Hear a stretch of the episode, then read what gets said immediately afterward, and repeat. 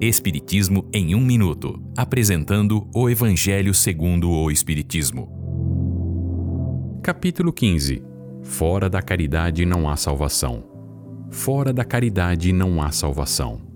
Esta é uma livre interpretação do texto de Paulo, o apóstolo, de 1860. A máxima fora da caridade não há salvação contém o destino do homem tanto na terra como no céu, pois ela é um guia de vida de ordem divina. Nenhuma outra máxima resume de forma mais exata o pensamento de Jesus, bem como os deveres do homem. Ela é o mais puro reflexo do cristianismo.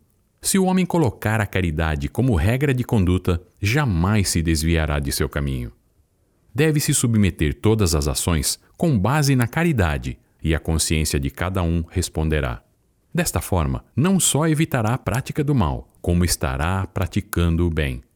Para fazer o bem é necessário a ação da vontade. Para fazer o mal, basta a indiferença e a irresponsabilidade. Compreendendo os ensinamentos de Jesus, todos se tornarão melhores cristãos. É necessário se esforçar no bem para que cada um, observando-se uns aos outros, consiga reconhecer o verdadeiro cristão.